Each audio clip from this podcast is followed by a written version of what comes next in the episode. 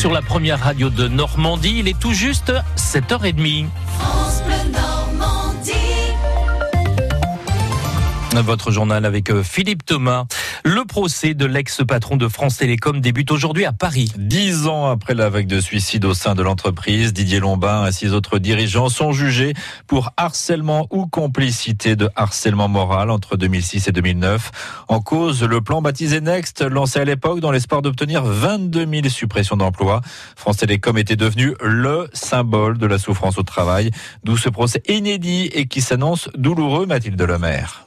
L'ordonnance des juges, 650 pages, parle d'un management anxiogène, de déstabilisation générale des salariés, mobilité forcée, mission dévalorisante. Didier Lombard, le PDG, avait dit Je ferai ces 22 000 départs par la porte ou par la fenêtre. Pour la première fois dans une affaire de harcèlement moral, les plus hauts responsables d'une entreprise sont visés, l'organisation même du travail en cause. Maître Topalov, avocate du syndicat Sud. Moi qui suis spécialisé dans la défense des victimes au travail, c'est la première fois que je vois des gens qui disent Je ne veux plus en entendre parler. Ce qu'ont été ces années a été tellement perturbant pour des gens qui avaient confiance dans leur entreprise. Il y avait une très forte adhésion. Une bonne partie d'entre eux disent je suis incapable de venir à l'audience. D'autres feront l'effort pour témoigner des salariés qui ont souffert, des proches de ceux qui se sont suicidés. Tous espèrent des explications. Selon les prévenus, le plan Next, si décrié, a empêché la faillite de l'entreprise et les souffrances étaient intrinsèques à sa transformation. Maître Maisonneuve défend le directeur des actions territoriales renvoyé pour complicité de harcèlement. Un seul exemple, que fait-on de tous les réparateurs de cabines téléphoniques qui existaient à ce moment moment-là. À partir de ce simple exemple de bon sens, il va falloir trouver des solutions probablement contraignantes, stressantes, mais c'est assez impossible de faire autrement. Les parties civiles veulent un procès exemplaire. La défense craint, elle, une décision inédite qui rendrait frileux à l'avenir tous les PDG amenés à mener des plans de restructuration. Le procès doit durer jusqu'en juillet. Retrouvez le témoignage d'une canaise sur francebleu.fr. Béatrice Panier, il parle de sa tentative de suicide. En Russie, le bilan s'élève désormais à 41 morts dans l'atterrissage d'urgence d'un un avion ravagé par les flammes à Moscou. L'avion a tenté de se poser en urgence après un signal de détresse. Au Bénin, la piste de l'enlèvement se précise. On est toujours sans nouvelles des deux enseignants français en vacances dans le pays et qui devaient rentrer hier. Le corps de leur guide a lui été retrouvé sans vie samedi matin. Le petit garçon de deux ans enlevé hier midi à Marseille est vivant. Oui, il a été retrouvé dans un hôtel de Valence cette nuit et l'alerte enlèvement prouve à nouveau son efficacité, Marine Eugénie.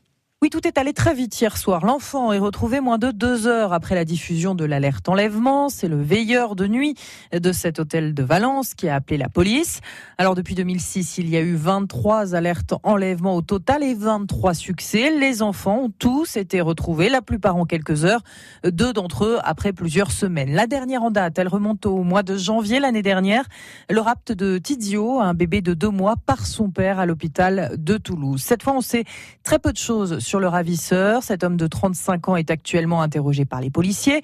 On ignore s'il avait un lien avec l'enfant. On sait seulement qu'il est connu de la justice et qu'il était a priori alcoolisé au moment de l'enlèvement. Marine Logénie, le petit garçon, lui doit passer des examens médicaux aujourd'hui. Dans pile 20 jours, le 26 mai, ce seront les élections européennes. Selon le dernier sondage ce matin, sondage Ipsos pour France Bleu, le Rassemblement national passe en tête à 22% devant la République en marche, 21,5% qui perd 1 1,5 points. La liste Les Républicains est stable à 13,5%. Les autres listes sont sous les 10 points et seuls 4 électeurs sur 10 ont prévu de se déplacer. Eh bien justement, Philippe, hein, trois ministres sont ce soir à Caen pour le meeting des Européennes de la République en marche. Hein. Parmi eux, Édouard Philippe, le Premier ministre vient pour soutenir la tête de liste Nathalie Loiseau et la maire de Saint-Comté, près de Caen, Stéphanie Oncourtin, en 13e position. Elle sera d'ailleurs notre invitée tout à l'heure à 8h15. Que pensent les Gilets jaunes de la venue du Premier ministre, eux qui ont prévu un comité d'accueil à 18h. Marcelin Robin leur a posé la question. On va être euh, présent et présente, certes, mais euh, ce ne sera pas pour discuter. Il n'y a aucune discussion possible. Leurs intérêts, c'est euh, ceux des plus riches. Nous, c'est ceux du plus grand nombre. Il y a une incompatibilité. Mais on sera là pour lui dire ce qu'on pense. Je crois qu'on n'a plus rien à lui dire. C'est à lui de comprendre et d'accepter ce qu'on lui a demandé. On montrera qu'on est là. On ne pourra pas lui parler déjà. On ne l'approchera pas. Hein. Donc on va voir.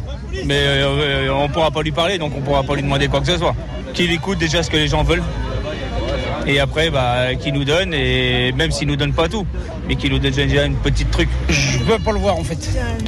J'aime pas sa tête. On va y aller. On va lui proposer un comité d'accueil. Parce que sous notre gueule, Euh, là, il donne encore raison à son collègue euh, Castaner. Il assume ses conneries. On sera là, nous. Après, euh, nous, on l'a demandé sans heurte, sans violence, sans rien. Mais on sera là pour euh, l'accueillir. Et le meeting de la République en marche débute à 19h au centre de congrès de Caen. Dans un mois, jour pour jour, France Bleu Normandie vous fera vivre les commémorations du 75e anniversaire du débarquement. Geneviève Dariussec, la secrétaire d'État auprès de la ministre des Armées, est en déplacement en Normandie aujourd'hui avec, on l'espère, des annonces sur le déroulé des cérémonies. Et si vous êtes né le 6 juin 44, sachez qu'une journaliste cherche votre témoignage pour une exposition. Tous les détails à 8h30 dans le plus de l'info. Mais vous le savez, le CHU de Caen va être reconstruit pour cela l'hôpital va consulter les citoyens. Vous pourrez bientôt donner votre avis. Les détails dans notre édition de 8 heures.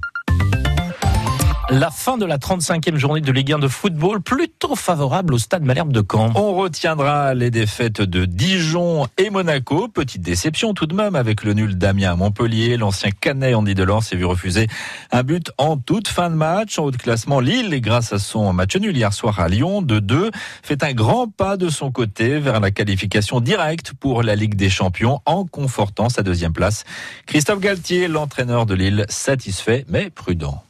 C'est une bonne opération, vous savez, si on m'avait dit euh, avant le coup d'envoi qu'on allait prendre un point, j'ai dit même personne ne se fatigue, on se prépare pour le match de dimanche prochain. Ce point, il est, important, il maintient à distance le troisième, il maintient aussi à, distance le quatrième qui est là, il pousse fort. Et on a notre goal average qui est quand même un avantage euh, important. Il me semble qu'avec une, une victoire, on pourra célébrer notre, notre deuxième place. On a trois matchs pour euh, gagner et ça serait bien de l'emporter euh, dès la semaine prochaine. Et ce soir, Allô Malherbe à 18h10, Sylvain, comme chaque lundi, retour sur le match nul de Caen à Guingamp 0-0. Les Normands qui sont toujours en position de barragiste. Bonne affaire ou pas? On peut se poser la question. Quoi. Bah, le, match Ouais, n'était pas terrible, ouais. mais c'est plutôt, Plutôt une bonne, affaire, finalement, quand euh, à confirmer évidemment avec les prochains matchs. Mais une victoire aurait été la bienvenue. Bah, évidemment, comme Ça y est, on lance le débat.